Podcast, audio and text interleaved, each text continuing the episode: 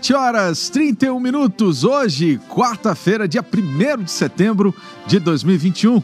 Bom dia, vamos aos destaques da edição de hoje.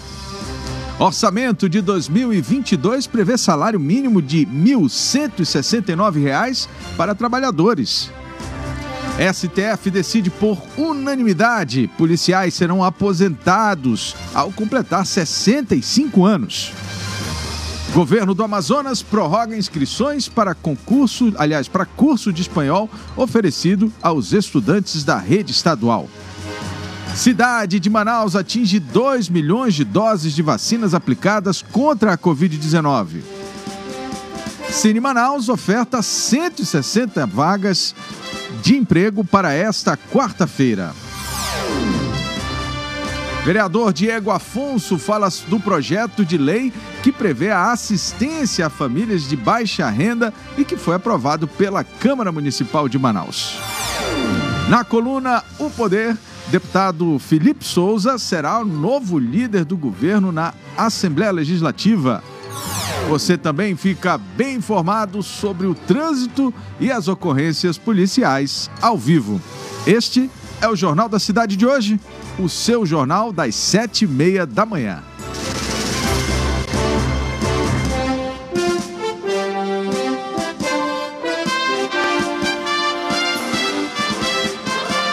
As notícias da cidade de Manaus. Polícia, emprego, comunidade. As últimas informações do Brasil e do mundo. Começa agora. Começa. Jornal da Cidade. E a gente começa conferindo as principais manchetes dos jornais de todo o país. Aqui falando primeiramente do Estadão, o estado de São Paulo. Governo cria taxa de escassez hídrica, conta de luz deve subir 6,8%. Medida para bancar o, funcionamento das usinas térmicas vai vigorar até abril. Cúpula da Petrobras tem pelo menos 10 militares. Tem também Justiça do Rio de Janeiro quebra sigilo de Carlos Bolsonaro. Polícia recolhe 100 quilos de bombas em Araçatuba. Tem também empresa pagou contas de ex-chefe da saúde, diz a CPI. Esses foram os destaques do jornal Estadão. Agora a gente vai conferir aqui o jornal Folha de São Paulo. Na Folha de São Paulo, então, tem aqui como manchete principal: governo cria nova bandeira e eleva a conta de luz em 6,78%. A modalidade vai vigorar até de hoje. Atenção, você aí, consumidor, que está achando que a energia já estava cara. Teremos então mais um reajuste na energia elétrica de 6,78% e vai vigorar de hoje, do dia 1 de setembro de 2021 até abril do ano que vem. Em cadeia de TV, o ministro admite que crise energética piorou. Para ministros, Lewandowski dá caminho. É, para ministros, Lewandowski dá caminho em caso de ruptura. Orçamento é enviado sem Bolsa Família turbinado.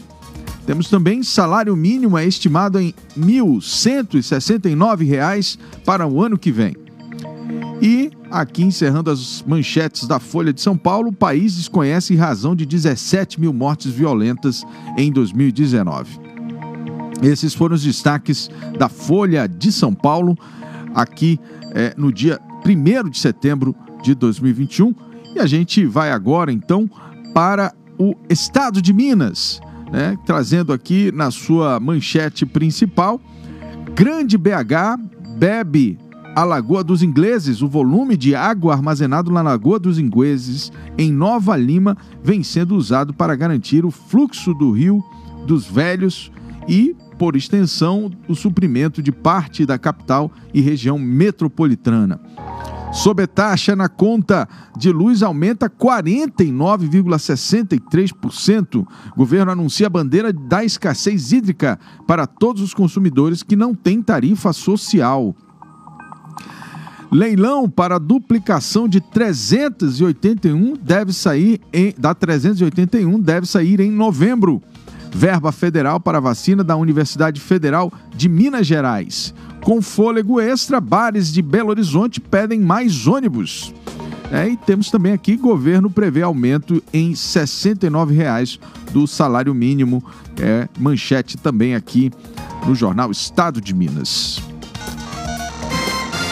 Jornal da Cidade. Só o que importa. De Minas Gerais, vamos ao Rio de Janeiro com o jornal O Globo que tem aqui na sua manchete principal: governo apela por esforço inadiável de redução do consumo da energia. Nova sobretaxa atribuída à escassez hídrica eleva a conta de luz em quase 7% já a partir de hoje. Justiça ordena quebra de sigilo de Carlos Bolsonaro. Orçamento prevê gastos com Bolsa Família inalterado e também código poderá punir fake news sobre a eleição, o novo código eleitoral que deve ser votado amanhã na Câmara e a gente deve discutir aqui amanhã no jornal esse novo código eleitoral que está sendo proposto, né? Em cada eleição é apresentada uma modificação e aí já vem a punição para fake news. São 7 horas 37 minutos. Vamos aqui de, do Rio de Janeiro, a gente segue com as manchetes dos principais jornais do país do Rio de Janeiro, então, a gente vai para a capital federal com o Correio Brasiliense. Conta de luz subirá 6,78%. Quem economizar terá bônus. A taxa extra para pagar por consumidores a cada 100 kW aumentará em R$ 9,49 para R$ 14,20. Incentivo para poupar energia será de 50 reais a cada 100 kW.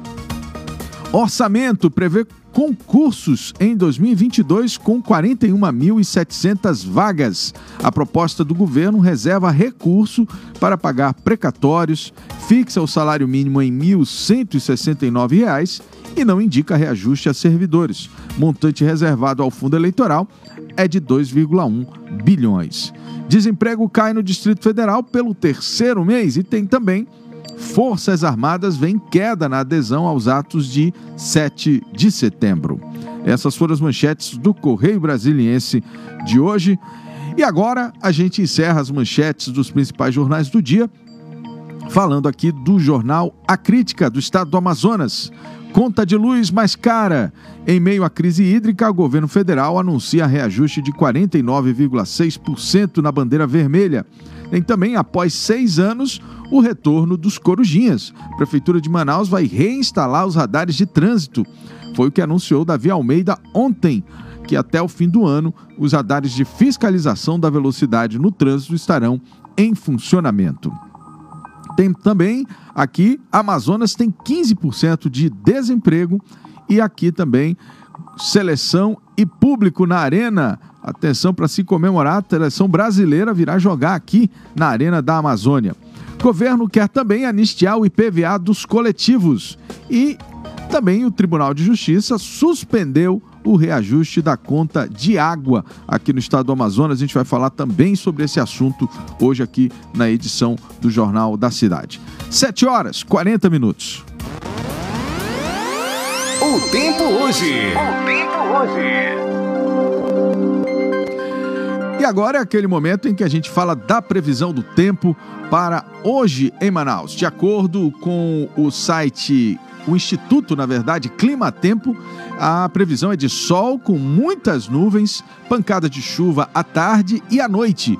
A mínima é de 24 graus e a máxima de 30 graus. Trânsito.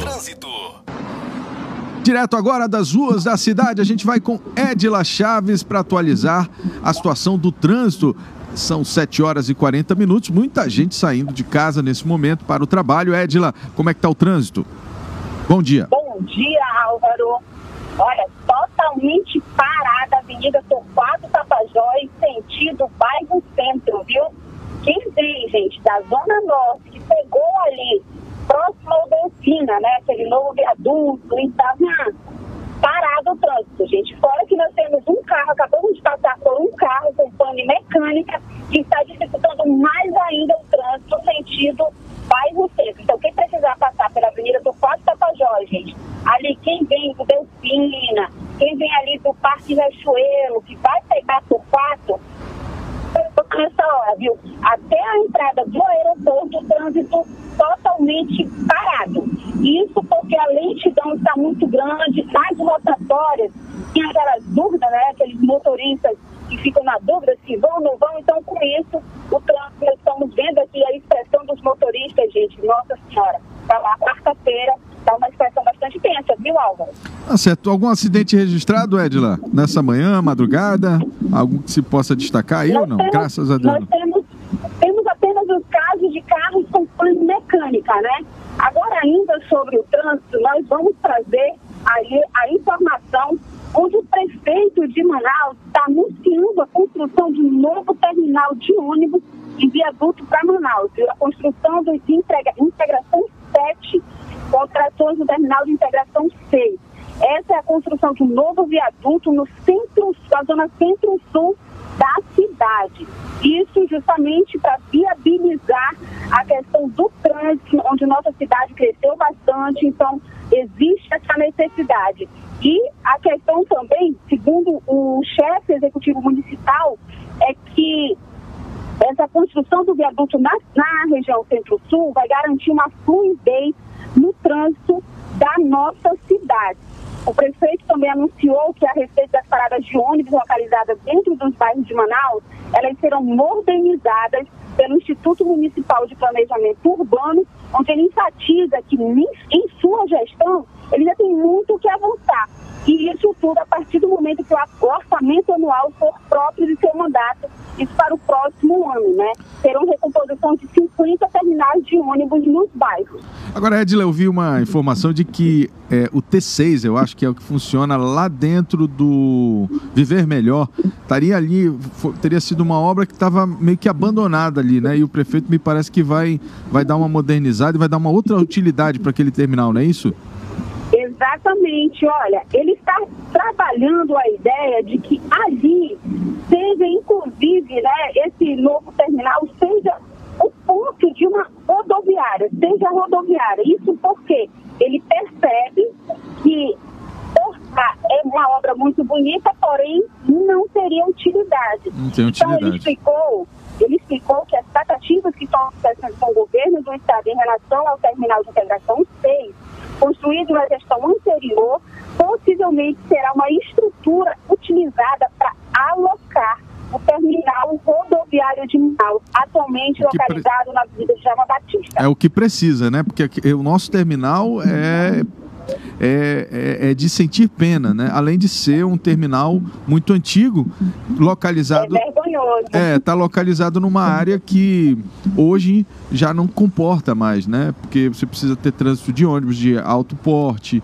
enfim. Então aquilo ali fica realmente bem imprensado, né? E como a cidade está crescendo Também. na direção na, da BR-174, é muito bom que se pense num terminal ali mais para a entrada da cidade. Obrigado, Edila. Daqui a pouco você volta com as informações de polícia.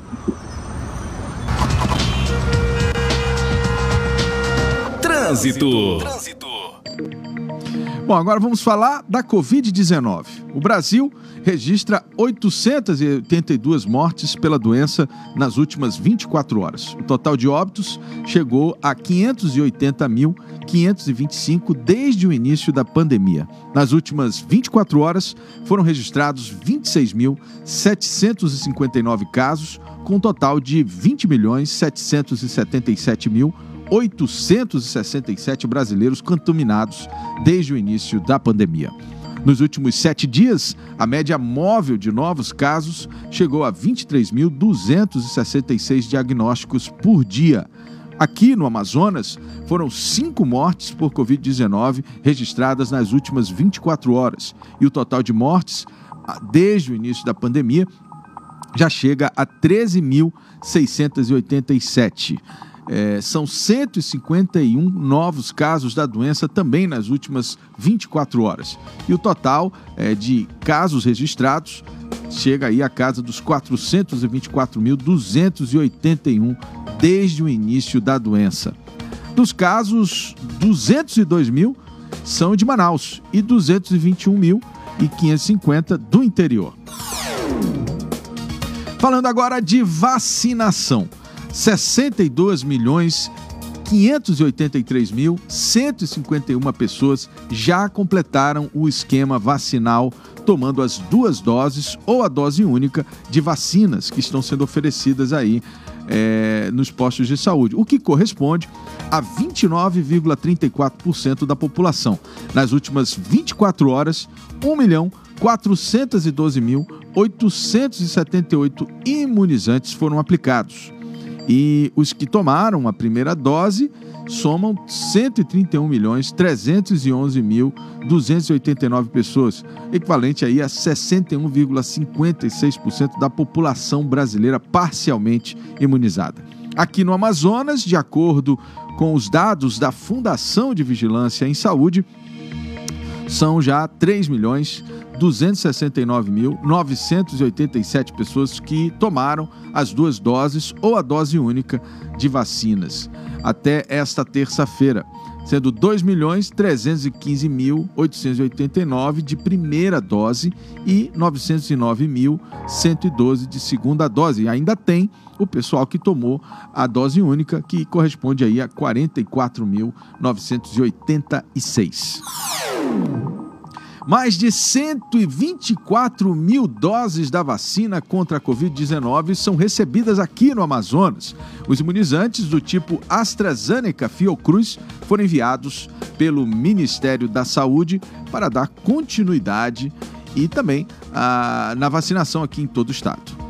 Hoje a campanha continua para pessoas de 12 anos ou mais que ainda não tomaram a primeira dose e também para as, que, as pessoas que precisam completar o esquema vacinal da segunda dose.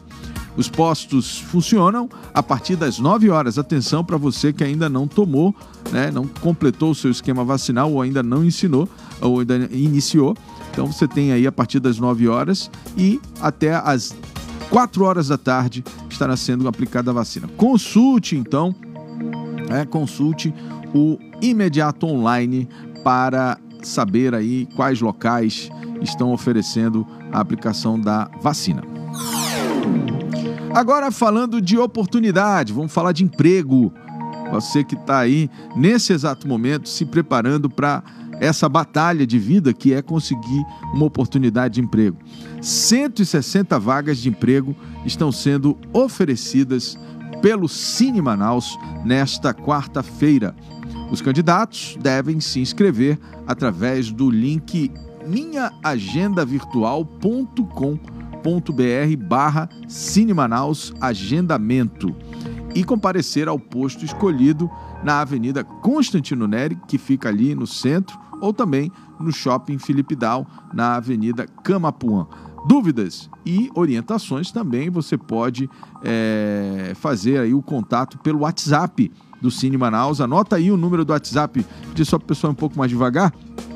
É o 092 99 140 0671. Vou repetir: 92 99 140 0671. É só entrar ali, adicionar na sua agenda e já está conversando com o pessoal do Cine. De segunda a sexta-feira, obviamente, de 8 da manhã às 5 da tarde.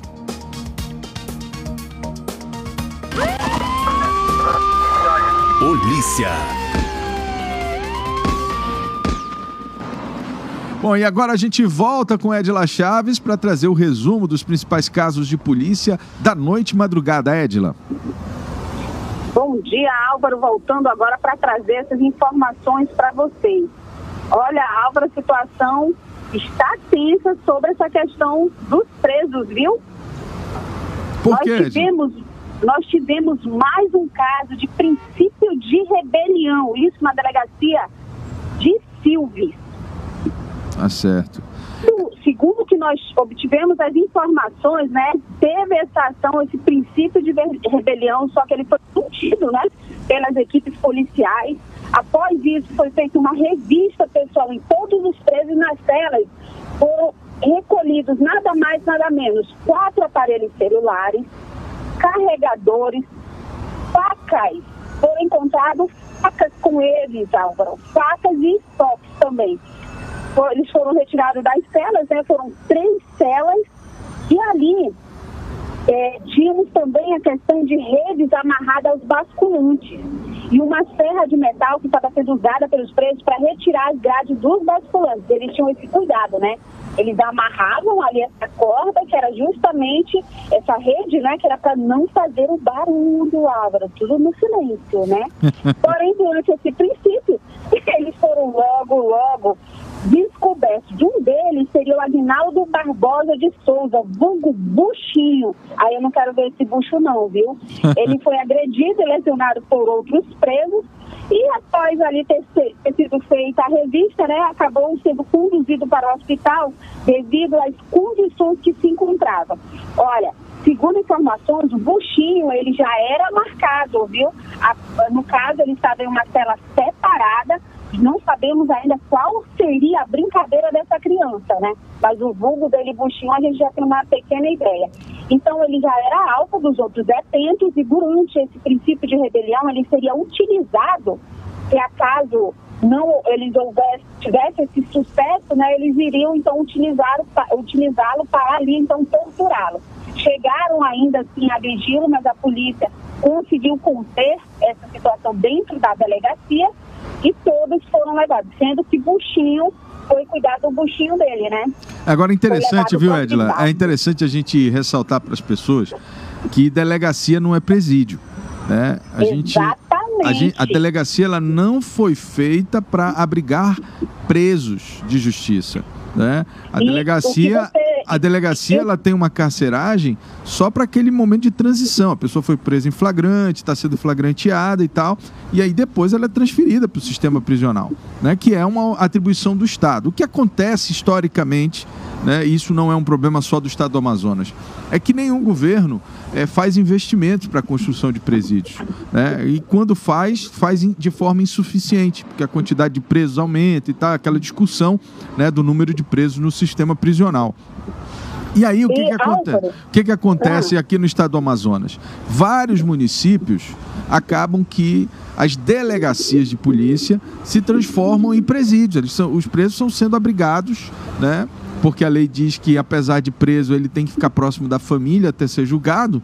É, poucos deles é, a justiça consegue transferir né, aqui para o presídio aqui em Manaus, para o centro de detenção, etc., a cadeia pública, aquela coisa toda, de acordo cada um com sua situação na, no, no, na justiça. Mas o fato é que a gente não pode, é, essa é uma situação que precisa ser resolvida, porque as delegacias, além da, da falta de pessoal, para trabalhar nas delegacias, né? Porque isso é, também é um problema da polícia, é a falta de gente né, dentro das delegacias, é essa questão da responsabilização do sistema é, é, judiciário, né? Quer dizer, essas pessoas que estão respondendo na justiça por um crime estarem sendo abrigadas dentro de delegacias. As, as cadeias das delegacias, né? Elas não têm estrutura para manter um preso por muito tempo. Então fica essa situação assim realmente complicada. Exatamente, Álvaro. E infelizmente, né, durante esses últimos três meses, nós estamos noticiando direto casos onde as delegacias que estão sendo utilizadas como presídios, né, acabam se colocando-se na condição não somente de risco para os funcionários, que o quantitativo é pouco, como também para a própria população. É verdade.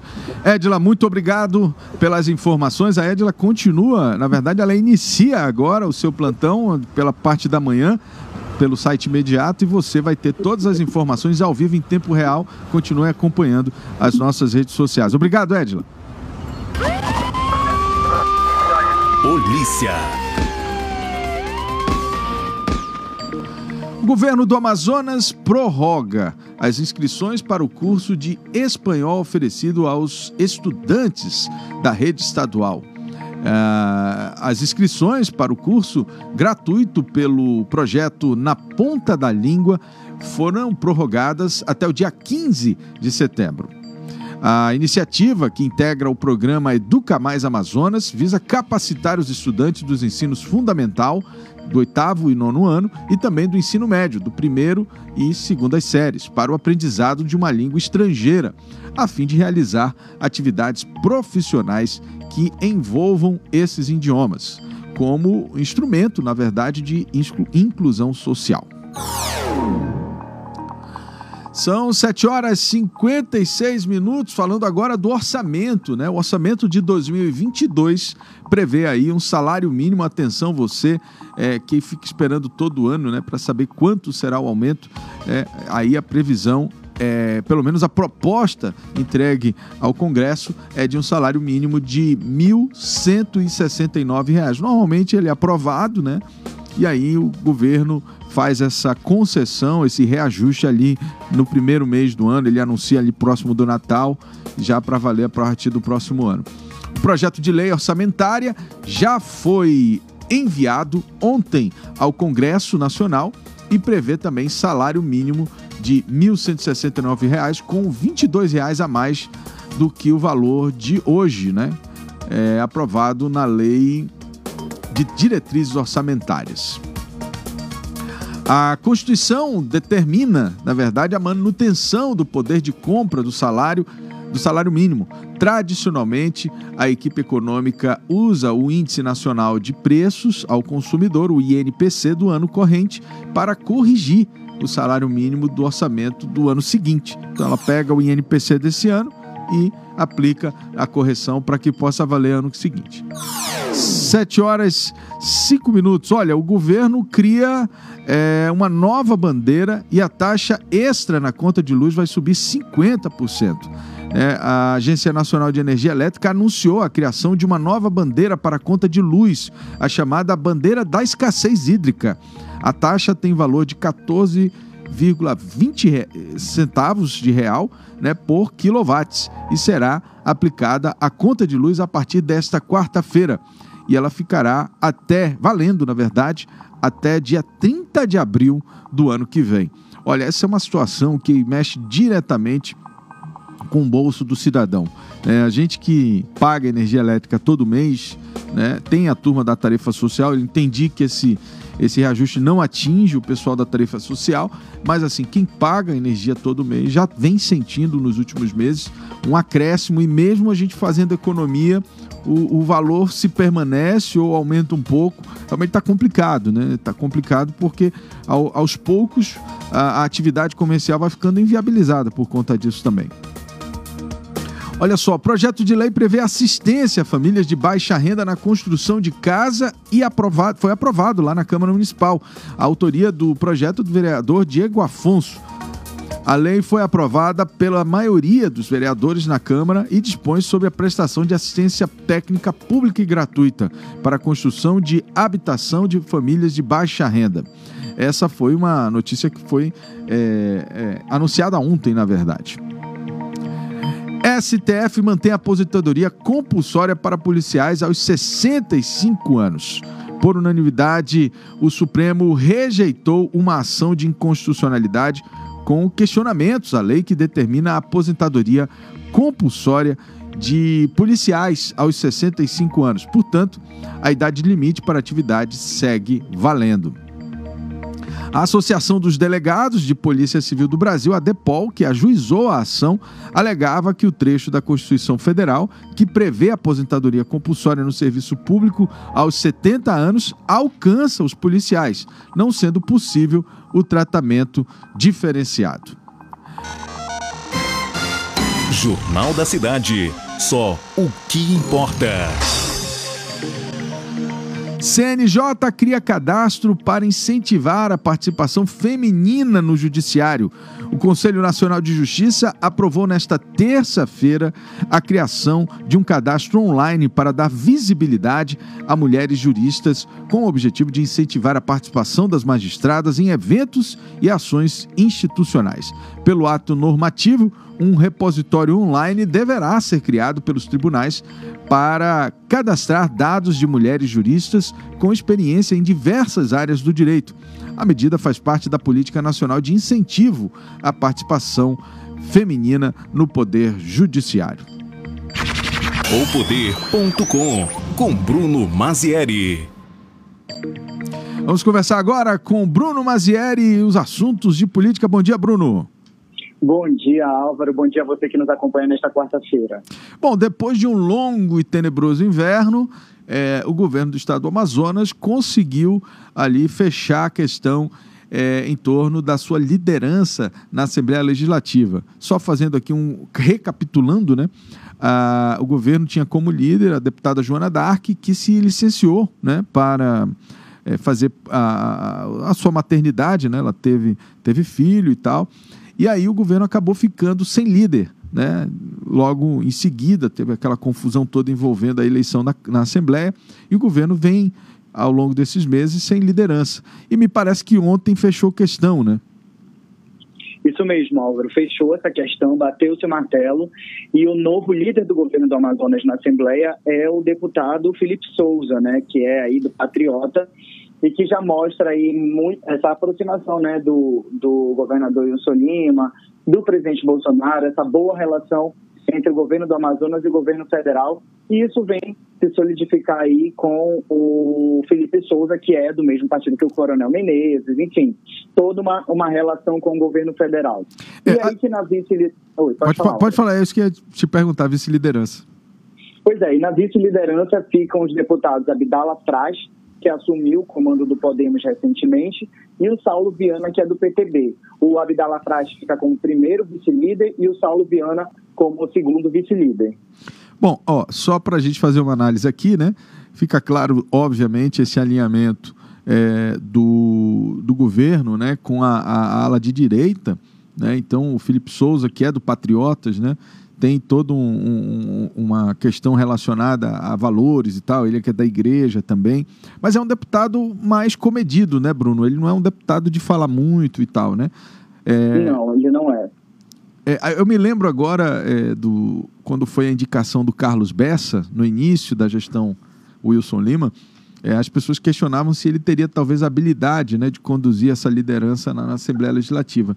O Felipe Souza, a, a, a, minha dúvida é se ele terá essa capacidade de articulação, né? Eu não sei como é que é o, o, desempenho dele, porque ele é daqueles deputados que é muito tranquilo, não fala muito, enfim, tem posições contundentes, né? Você vê que ele, ele vota, né? Ele, ele tem a posição contundente, mas a gente precisa saber como será essa atuação dele à frente da liderança. Agora é importante também a gente destacar, né? Ele sendo esse papel, é, essa proximidade com a ala de direita, o Abdala Frache sendo a presença da prefeitura né, ali dentro da liderança do governo na, na Assembleia, porque o Abdala Frache é, casa, é, casado com a Chádia Frache e tem uma relação é, com a Prefeitura de Manaus é, é, muito grande. Né? Dizem que ele é um dos principais conselheiros do Davi Almeida. Né? Então. É. Pode falar. Pode falar. Não, pode falar, pode complementar o raciocínio. Ah, não, então, eu, eu, queria dizer que, na verdade, essa liderança é uma composição de forças, né? Mostra, é, é, o, o, governador Wilson Lima fez uma composição para trazer bons aliados ao seu redor. E o Saulo Viana é aquele é, deputado que, ao longo da gestão Wilson Lima, sempre esteve ali com ele, né? Então, é dessa digamos assim, da, dessas escolhas, talvez a escolha, a manutenção do Saulo Viana seria a representação ali de alguém muito próximo do governador. Né? É, então eu vejo que, na verdade, o governo está realmente se alinhando, se, se organizando na casa. Passou por muitas dificuldades na Assembleia, né, Bruno? Então eu acho que é, precisa realmente ter uma liderança forte, precisa compor as forças para não ter mais dificuldades nessa reta final aí do seu mandato. É, passou muitas dificuldades, Álvaro, a gente acompanhou isso muito de perto, né? Porque já que a gente acompanha a política é, todos os dias, diariamente, a gente conseguiu ver. O que é interessante, inclusive, nessa história que você apontou sobre a Abdala Fraz, é que a gente já consegue ver o resultado disso na capital do estado, né, Álvaro? Essa proximidade entre o governo do Amazonas e a prefeitura de Manaus, que durante a gestão do ex-prefeito Arthur Neto ficou bastante abalada, não havia um diálogo entre as duas partes e quem, tem, e quem ganha com isso é a capital do Estado, que aí consegue desenvolver ações muito mais importantes. O Abdala Praxe é casado com a Chaida Praxe, que é a secretária de Saúde. A questão da saúde, que é uma coisa que está no centro das atenções agora. A gente tem visto os mutirões de vacinação, que tem sido um sucesso, justamente por essa aproximação do governo estadual com o governo municipal. Acredito eu que, apesar do Felipe Souza não ser um deputado de posicionamento frequente dentro da Assembleia Legislativa, ele é, tem um posicionamento muito forte. É, a partir do momento que ele fala, realmente os outros deputados escutam com bastante atenção, justamente por ele não ser aquele parlamentar que fica falando com tanta frequência. Então, eu acho que foi um, uma escolha acertada. Ele traz consigo ainda a Joana Dark, que foi líder do governo, foi a primeira mulher a ser líder de governo dentro da Assembleia. Traz consigo Saulo Viana, Abdala Traz e outros deputados, solidificando aí a base do governo dentro do Poder Legislativo. Bom, agora eu queria mudar de assunto, Bruno. Queria falar um pouco sobre a Câmara Municipal de Manaus. É, eu, eu, como jornalista, é, ouvi muita coisa, recebemos várias denúncias e você sabe, Bruno, que a gente tem uma certa, um, muito cuidado em relação a, a, fazer qualquer tipo de acusação, levantar qualquer tipo de, de informação. Né? Graças a Deus a gente aqui procura ter um trabalho jornalístico dentro da área de política de forma responsável. Mas assim, eu estou muito preocupado com a postura do atual presidente da Câmara Municipal de Manaus, né? É, ontem é, a gente recebeu várias questões, várias denúncias de, de processos é, licitatórios que estão sendo pulados, né? ele está fazendo um, uma série de dispensas de licitação e isso tem preocupado porque isso fere um pouco a necessidade da urgência da dispensa. É, os órgãos de controle têm que ficar de olho porque a dispensa de licitação ela é um favorecimento direto a uma determinada empresa porque não há concorrência né? E isso só é permitido por lei em casos bem específicos. Né? Porém, né, nós, o, o, o trabalho da equipe que o Bruno coordena, ontem é, chegou um número impressionante, né? De janeiro a junho deste ano, portanto, nos primeiros seis meses de Davi Reis à frente da Câmara Municipal de Manaus, ele já gastou mais de 65 milhões de reais. A Câmara Municipal de Manaus gastou 65 milhões de reais sob o comando do Davi Reis. A gente precisa entender em que e por que e para quê, né? Que a Casa Legislativa é um prédio. 65 milhões é muito dinheiro, Bruno. É muito dinheiro. E se a gente comparar, por exemplo, com a gestão do Joelson Silva no mesmo período do ano passado, houve um crescimento aí de aproximadamente 10%.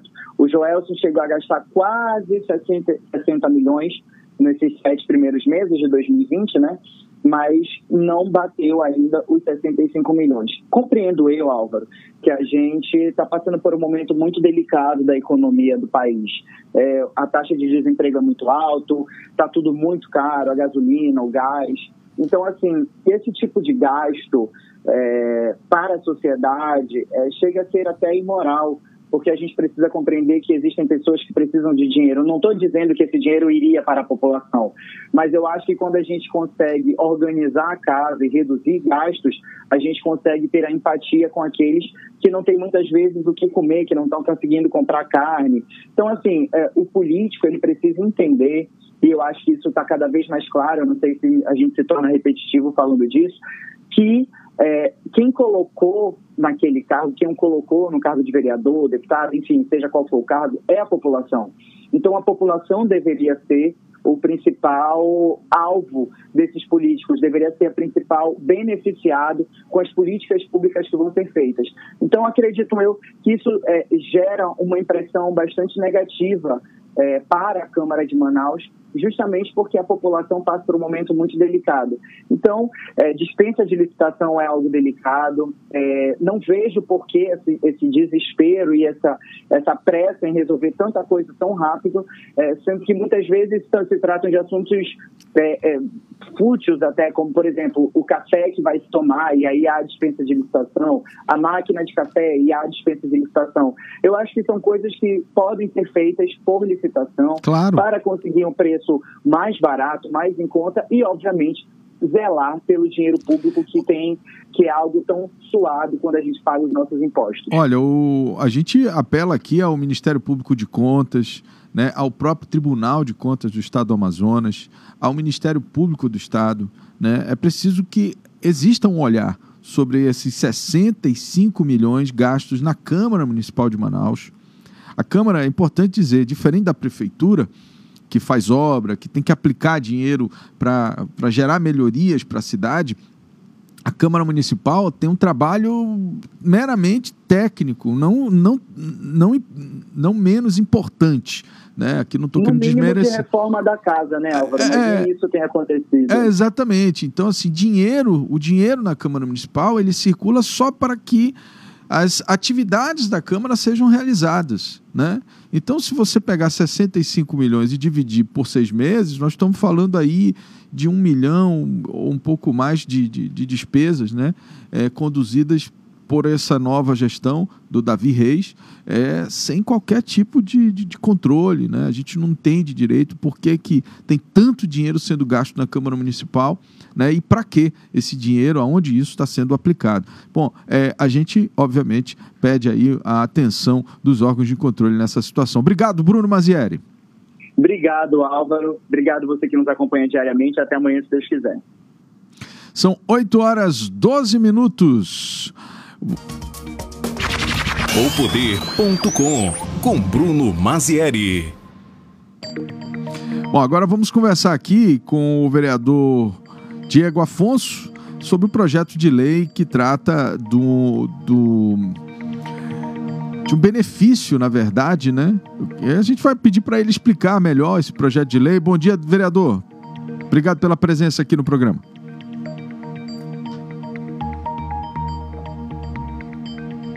Alô, bom dia, vereador. Alô. Alô, bom dia. Opa, bom dia, vereador. Tudo bem? Tudo bem. Bom, a gente queria que o senhor explicasse, então, esse projeto, né? Que foi o projeto de lei que foi aprovado, é, de sua autoria, é, de que forma ele, ele vai beneficiar aí a, a, a comunidade, principal, mais, principalmente a comunidade mais carente. Bom dia, todos do Portal Imediato, bom dia a todos que nos acompanham nessa internet mundial, uma fase democrática da informação séria a toda a cidade de Manaus, do Amazonas e do país. O PL visa prestar uma assistência técnica pública gratuita a tudo que concerne a construção ambiental às famílias de baixa renda esse projeto nasceu da dificuldade que a própria é, Subiaf, eu que fui superintendente de habitação do estado do Amazonas, e que levantei durante a nossa gestão, nós entregamos um plano de habitação ao governador Amazonino Mendes, o governador da época. E a gente tem visto muito timidamente essa redução no déficit habitacional. Se vê é, a capital avançou, né? É, recentemente foram entregues projeto Minha Casa e Minha Vida, é, mais mil e poucas unidades é, entre faixa 1 e 2, mas ainda é muito tímido.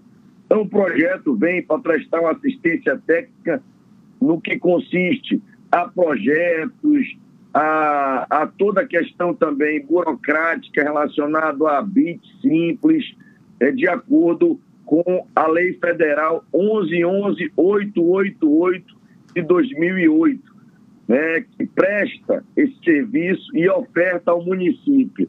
Então, assim, eu tive uma resposta muito clara ontem do CAL, do Conselho é, Amazonense de Urbanização.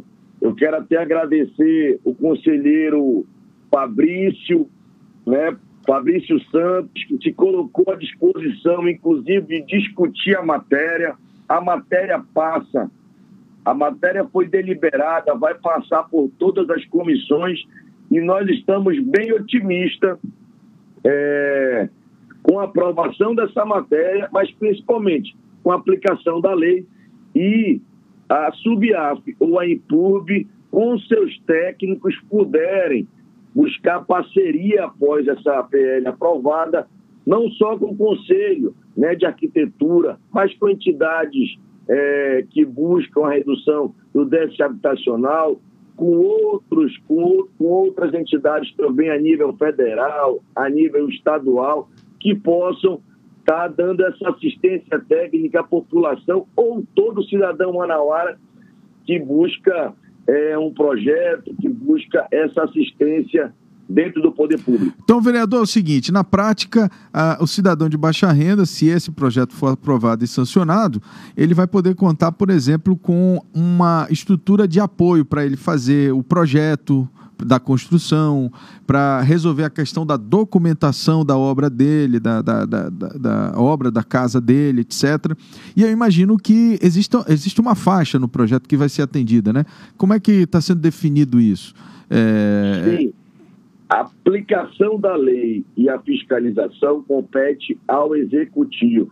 A sugestão é que seja entre é, as famílias de baixa renda, tipo Minha Casa Minha Vida, tipo 1 e 2, que variam até dois salários mínimos. Você sabe que qualquer assistência técnica, qualquer projeto, ele gira em torno de cinco salários mínimos. É. Né? De qualquer projeto mínimo, de uma casa pequena, aí a gente vai até o alvará, os licenciamentos, um custo muito alto. Aquela família que quer se regularizar, aquela família que quer, é, com certeza, é, é, ter o, a sua regularidade, ter a sua dignidade dentro da sua casa, dentro do seu patrimônio, muito menos é crescer, aumentar ou fazer um, um puxadinho, como chama, ou até ir para uma moradia de médio porte. Obrigado, vereador. Obrigado pela sua participação aqui no programa. E a gente vai aguardar aí, então, a aprovação e sanção do projeto. Conversamos aqui com o vereador Diego Afonso, trazendo detalhes sobre o projeto de lei que prevê assistência é, a famílias de baixa renda para projetos de construção de casa própria. 8 horas e 17. Que... Opa, pois não, pode falar. Eu, eu que agradeço a todo o portal imediato, da mesma forma a todo o jornalismo sério que leva a comunicação deste parlamento à população da nossa cidade. Conte sempre com o nosso mandato, é a forma democrática e transparência de, de estar prestando conta para a população. 8 horas, 18 minutos. Jornal da Cidade. Só o que importa. Muito bem, vamos trazer agora as ofertas especiais no site Busca Preço da Cefaz. Hoje vamos falar sobre a média do valor do quilo do feijão carioca, que está com o menor preço de R$ 5,99 em um mercadinho no bairro Coroado e com um preço máximo de R$ 6,99 em um mercadinho no bairro Flores. É só você olhar aí na tela que já está o site à disposição para você. É dessa forma que você, ao acessar o Busca Preço, você enxerga. Você vê ali o nome do produto, você vê o valor e você vê o endereço, que é o mais importante, do local aonde está sendo praticado aquele preço para você poder pedir, para você poder ir lá, se quiser, e comprar o, pre... o, produto no preço mais em conta. Acesse o site buscapreço.am.gov.br e saiba mais onde você pode economizar no lugar mais perto de você. Todos os lugares que emitem a nota fiscal amazonense estão catalogados neste site. Muito bem, você acabou de conferir o Jornal da Cidade, o seu noticiário das sete e meia da manhã, de segunda a sexta, aqui no site Imediato. Baixe o nosso aplicativo da Rádio ZLZN no Google Play Store, a plataforma de celulares Android. É só colocar ZLZN que o primeiro aplicativo que vai aparecer é o da nossa rádio. É essa imagem que você está vendo aqui do meu lado. Não deixe também de acompanhar a programação do site Imediato de segunda a sexta. Nós temos às 11 horas da manhã o Imediato e o Povo com a apresentação de Edila Chaves. Temos também de segunda a sexta às quatro da tarde o Manaus 90 com o repórter Eudógio Gonçalves. E às 20 horas de quarta-feira temos também o Cidadania e Justiça. E aos sábados, uma da tarde, a gente tem o programa Estação Animal para quem é apaixonado pelo mundo pet. Esta edição teve a apresentação de Álvaro M.A. Corado, transmissão e operação de áudio de John Andrew, produção e edição de Rabesh Mayan e Sara Araújo, apoio técnico de Marcos Silva e Pablo Medeiros. Todo este conteúdo é produzido pela equipe da Rede Norte